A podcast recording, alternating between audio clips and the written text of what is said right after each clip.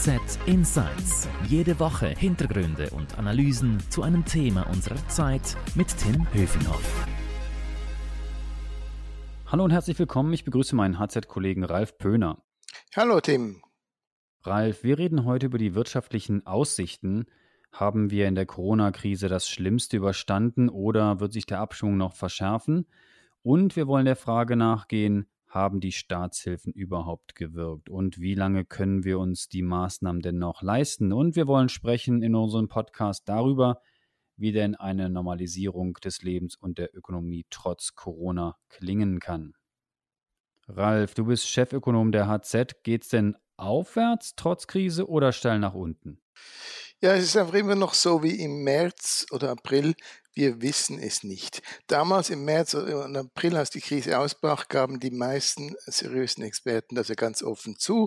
Die Weltwirtschaft rutscht auf eine völlig neue Bahn. Man sprach von uncharted territory.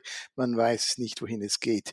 Jetzt kommen da plötzlich wieder viel mehr Prognosen, die sogar auf die Kommastelle genau sagen, wie sich Wachstum und Arbeitslosigkeit entwickelt. Aber wenn wir ehrlich sind, durchschauen wir die Lage heute gar nicht besser als im März oder im April. Anfangs der Krise, da haben wir ja oft gemeinsam über den Buchstabensalat gesprochen und gestritten in unserem Podcast auch. Gibt es jetzt diesen L-Verlauf oder den U-Verlauf? Was sehen wir denn jetzt nun? Also bis jetzt am konkretesten wird eigentlich das Wurzelzeichen. Also das so sieht Wurzelzeichen, das klingt ja lustig. Das Wurzelzeichen, das, das heißt, das, wie sieht denn das genau aus? Das ist so ein V quasi, wo man das, wo aber der, der, der, der rechte Arm oder wie man das nennt, nie, halt nicht ganz so hoch geht und dann plötzlich flacht sich's ab. Also das heißt, es natürlich gab es jetzt wieder deutliche äh, Sprünge nach oben weil schlicht weil die Firmen und die Läden wieder halbwegs offen sind, aber natürlich nicht auf das Niveau vor der Krise. Die Kurven in fast allen Staaten in Europa deuten an, dass wir auf ein Plateau kommen, das tiefer ist als zum Beispiel letztes Jahr. Es gibt so Berechnungen, wonach sich da der Europas Wirtschaft äh, fürs Erste auf etwa fünf bis zehn Prozent unter dem alten Zustand einpendeln könnte. Und das ist auch in der Schweizer Konjunkturstimmung, das ist auch so eine Kurve, äh, steil durchab, dann wieder steil hoch, aber nicht ganz so hoch äh, oder doch deutlich tiefer als im, im Jahr, im Anfang Jahres. Äh, es ist halt jetzt eine eigenartige Zeit. Also das ist eigentlich die, das führt ja zu diesen Fragen. Ist alles halb so schlimm? Die Wirtschaftszahlen sind zwar schlecht, wenn man sie guckt in den Statistiken, aber wir spüren es irgendwie nicht im Alltag. Es gab noch keine ganz großen Entlassungen. Es gab noch keine richtige Konkurswelle. Und man sieht es auch nicht irgendwie auf den Städten oder äh, Plätze, wo jedes zweite Geschäft leer steht. Ähm, aber ich finde es schon recht ungemütlich. Also in ganz Europa verschwanden im ersten Halbjahr 4,9 Millionen Stellen. Und wir wissen doch eigentlich ganz genau, dass da noch mehr kommen muss.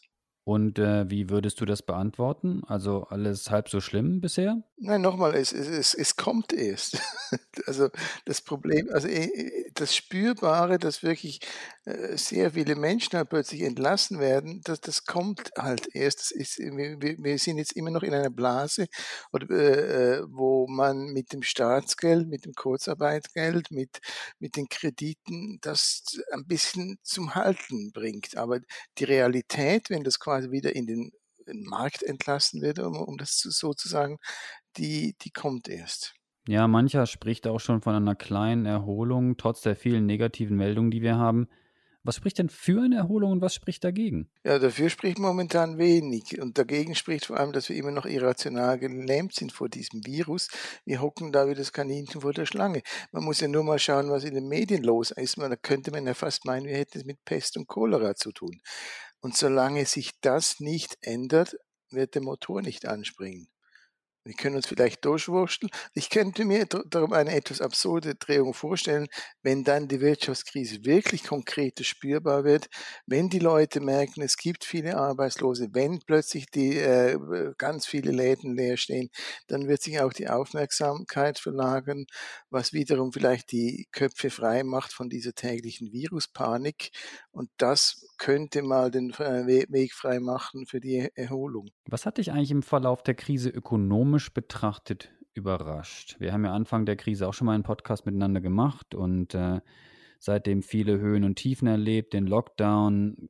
Gab es irgendwelche Überraschungen? Überrascht hat mich eigentlich noch nichts. Wenn es Überraschungen gibt, dann kommen die erst. Das war eigentlich von Anfang an klar. Es war völlig klar, dass die Wirtschaft mit den Staatsmilliarden und Kurzarbeitsgeldern durch die nächsten Monate kommen wird, ungefähr in der jetzigen Struktur. Insofern läuft alles, wie es absehbar war. Aber jetzt, was geschieht im Herbst? Was geschieht, wenn diese Gelder äh, versiegen? Dann kommen die Überraschungen. Ja, du hast die Kurzarbeit angesprochen. Viele andere Länder beneiden uns ja darum. Aber wie steht eigentlich die Schweiz im Vergleich zu anderen Ländern da? Haben wir die Kruise denn gut oder besser oder schlecht gemeistert?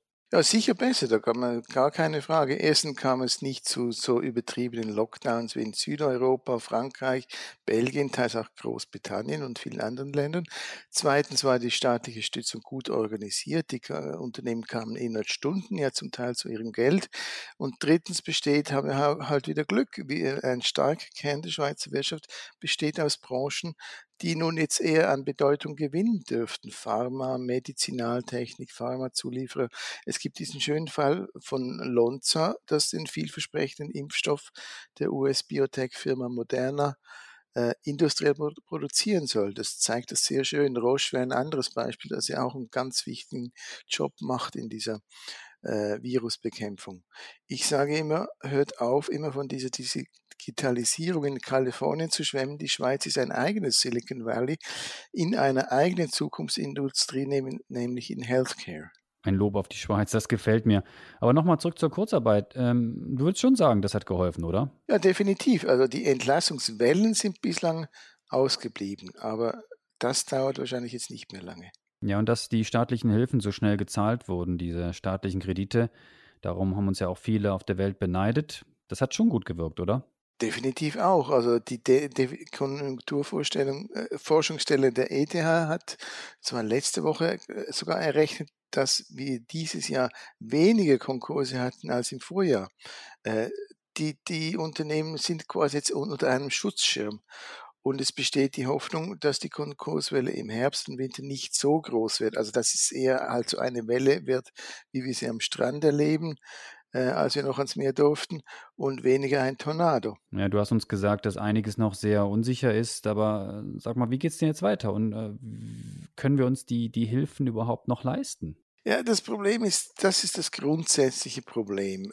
Solche Hilfen sind gut und recht, aber sie genügen nicht, um den Motor wieder anzuwerfen. Und darum geht's. Sie können nur die Struktur bewahren, bis die Krise vorbei ist. Aber entscheidend ist, dass dann wieder die Zukunftshoffnung einkehrt, dass die Leute wieder konsumieren, dass die Firmen wieder investieren. Wenn das nicht, genüg, äh, nicht geschieht, dann helfen auch die Staatsgelder wenig. Vor allem können, sie, können wir sie uns sowieso nicht ewig leisten. Und da mache ich mich schon ein bisschen Sorgen angesichts dieser immer noch grassierenden Covid-19-Panikmache, weil solange das so, so geht, äh, kippt auch die Stimmung nicht ins Positive. Schauen wir nochmal kurz etwas weg von der Schweiz und blicken nochmal stärker auf die Weltwirtschaft. Wie geht es denn da weiter und was sind denn die Folgen für die Schweiz? Ja, da wird etwas entscheiden, worüber die Ökonomen momentan kaum reden in diesem Zusammenhang, nämlich die politischen Niederschläge der Lockdown-Krise. Ähm, die Geschichte zeigt, dass man nicht so vielen Menschen schlagartig den wirtschaftlichen Boden unter den Füßen wegziehen kann, wie das jetzt geschehen ist, ohne dass es in den Jahren danach zu großer Unruhe kommt. Und das wird natürlich die ganze Entwicklung äh, prägen. Wir haben noch keine Ahnung, was da passiert. Aber es gibt inter übrigens interessante Studien dazu, die zum Beispiel gezeigt haben, dass nach klassischen Industrierezession eher das linke Spektrum der Politik profitiert hat, während nach Banken- und Finanzkrisen das Pendel eher nach rechts ausgeschlagen ist. Das haben wir zum Beispiel nach der Finanzkrise 2008 erlebt. Danach kam der Populismus auf und kamen Autokraten in den Sattel. Jetzt haben wir aber eine ganz neuartige Krise, die erstens schwerer ist, also viel schlagartiger und die zweiten sowohl die Angebots- als auch die Nachfrageseite getroffen hat. Und was das heißt, ich habe keine Ahnung. Aber wir müssen schon befürchten, dass extreme Kräfte jetzt bald einen starken Zulauf kriegen, was wiederum die Wirtschaftsentwicklung schädigt. Vielleicht ist es auch nur ein Eindruck und noch zu früh, aber es ist ja schon bemerkenswert, welche Unruhe und vielleicht auch Wut man plötzlich merkt von Minneapolis, Portland, Washington bis Beirut, jetzt Minsk, Hongkong, Bangkok. Ja, wir haben jetzt noch über andere Länder gesprochen. Was machen denn andere Länder besser? Und vielleicht gibt es auch was, was wir von denen lernen können. Hm, nein, da fällt mir jetzt wenig ein. Ja, also dann nochmal zurück in die Schweiz. Ähm, worauf müssen sich eigentlich Arbeitnehmer, aber auch, auch, auch Arbeitgeber jetzt einstellen? Fangen wir mal bei den Arbeitnehmern an. Geht es da jetzt vor allem darum, Homeoffice zu machen und die Hoffnung, nicht den Job zu verlieren? Oder wie ist deine Einschätzung? Ja, es kommt natürlich auf die Branche und den Beruf an. Wer im Gesundheitswesen arbeitet, ist jetzt natürlich in einer ganz anderen Lage als jemand in der Hotellerie oder im, im Messewesen. Äh, aber es gibt jedenfalls erste Studien, die halt wieder die ewige Ungerechtigkeit andeuten. Die schlechter bezahlten Berufe, die dann eben übrigens auch oft nicht im Homeoffice arbeiten können, sind stärker bedroht als die gut bezahlten Berufe. Aber das ist noch sehr vage. Und die, und die Unternehmer, was machen die jetzt? Hoffen, dass die äh, Kunden nicht noch länger wegbleiben und weiter darauf hoffen, dass wir keinen neuen Lockdown bekommen, oder? Ja gut, also einen weiteren äh, Lockdown darf es einfach nicht mehr geben, Punkt. Also die, die Schweiz könnte sich das noch finanziell wenigstens leisten, im Gegensatz zu den meisten anderen Ländern. Aber auch da denke ich, wir können diese Vertrauenserschütterung nicht hinnehmen. Also dann, da, dann äh, weiß ich nicht, also die Spirale würde ja dann noch schwieriger zu durchbrechen. Ähm, aber ich denke, es gibt viele Unternehmen und Branchen, die jetzt äh, schlicht davor stehen, dass sie schrumpfen müssen. Und da würde ich mich als Unternehmer und als Beschäftigter schon auch die Frage stellen, ob es Alternativen gibt. Du sag mal jetzt zum Schluss unseres Podcasts, was stimmt dich eigentlich positiv in der Krise und äh, worauf glaubst du, sollten wir verstärkt noch ein Augenmerk richten? Ja, positiv ist sicher, dass der Gedanke der Solidarität immer sehr präsent war und äh, ein wichtiger Teil der äh, Diskussion war. Ähm, was mir da auf der anderen Seite aber Sorgen macht, ist der Aufschwung dieser Gesundheitsirrationalität. Und damit denke ich nicht an irgendwelche Verschwörungstheoretiker. Aber wenn Sie in Italien jetzt befehlen, dass man in der Nacht auf der Straße die Maske tragen muss, aber nicht am Tag, oder wenn sie in Spanien auf Plätzen das Rauchen verbieten, sobald irgendeine Zwei-Meter-Regel nicht eingehalten werden kann, dann sind wir plötzlich in einem Zustand, wo die wissenschaftliche Vernunft abgedankt hat. Und das macht man, gibt einem schon zu denken. Äh, die ganze Krise zeigt, und das ist ein zweiter Punkt, wie schlecht unser Gefühl für Risiken ist, wie schlecht unsere Gesellschaft darin ist, Risiken abzuwägen und zu, zu erkennen und dann abzuwägen und dann vielleicht auch mal zu sagen, ja, nehmen wir oder nehmen wir nicht. Ich denke, hier brauchen wir alle noch viel Schulung und übrigens vor allem auch in den Medien. Ralf, danke für deine Insights. Das war sehr interessant. Wenn Ihnen, liebe Hörerinnen und Hörer, unser Podcast gefallen hat, dann freuen wir uns natürlich, wenn Sie uns abonnieren und weiterempfehlen. Ich möchte noch Werbung machen für die Podcasts meiner Kollegen. HZ Upbeat, alles über Startups, das macht Stefan Meyer.